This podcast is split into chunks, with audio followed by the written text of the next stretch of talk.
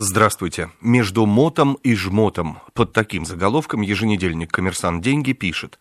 Кризисные ожидания довели потребителей до совершенного раздвоения личности. В декабре они экономили на еде, но покупали автомобили, а сбережения относили либо в Сбербанк, либо в чулок. Трудно это, когда приходится бояться инфляции, безработицы и банковского кризиса одновременно, замечает журнал «Деньги». В свою очередь, еженедельник «Коммерсант власть» отмечает, в западных странах наблюдается необычное явление. Печатный станок работает на полную мощность, а цены на потребительском рынке растут все медленнее и вообще готовятся падать.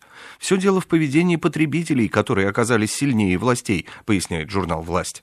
Еще одно коммерсантовское издание, еженедельник «Огонек», под заголовком «Злоупотребление» добавляет. Как на Западе, так и в России растет число людей, которые отказываются от чрезмерного потребления и принципиально покупают меньше, чем могут себе позволить. Школа готовых ответов. Таков еще один заголовок в «Огоньке». Новый год и учебная четверть у школьников начались со старых проблем. Домашние задания, требующие долгой кропотливой работы. Или быстрого поиска ответов в интернете.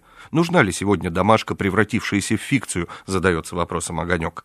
Бесплатно? Нет, не слышали. Десятки частных клиник в Москве должны оказывать медицинские услуги по полису ОМС, но их клиенты ничего об этом не знают, отмечает в заголовке газета «Московские новости».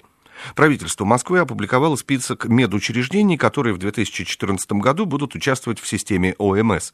В программе принимает участие 162 медицинских учреждения, которые не входят в государственную систему здравоохранения.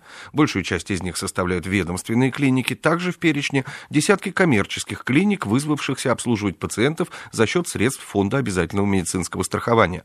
В большинстве этих учреждений, правда, клиентов не информируют о возможности бесплатного лечения, оправдывают заголовок «Московские новости» новости.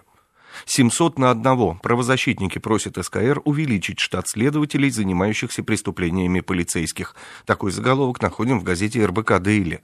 Система эффективных расследований случаев полицейского насилия пока не создана, утверждают правозащитники в обращении, посвященном трехлетию СКР. Ведомство Александра Бастрыкина получит его сегодня.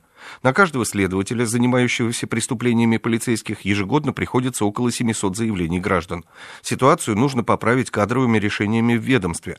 После резонансного убийства в Казани в ОВД Дальний в апреле 2012 года Александр Бастрыкин прислушался к советам правозащитников и подписал приказ о создании специального специального подразделения, которое занималось бы только преступлениями сотрудников правоохранительных органов. Обычные следователи СКР плотно взаимодействуют с МВД в своей повседневной работе, и расследование против полицейских для них явный конфликт интересов, подчеркивает РБК Дейли. Со свежей прессой вас знакомил Андрей Егоршев.